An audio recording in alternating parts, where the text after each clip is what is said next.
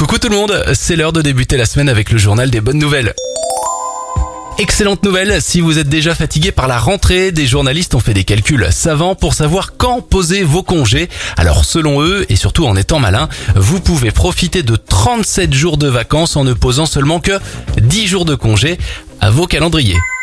Une association vous aide à faire bonne impression. Elle s'appelle la Cravate Solidaire. C'est une organisation qui aide et fournit à des chercheurs d'emploi une tenue professionnelle avant un entretien de stage ou bien d'embauche. Ils offrent aussi un suivi et des exercices pour se sentir à l'aise face à des patrons. Bref, un superbe tremplin pour l'égalité des chances.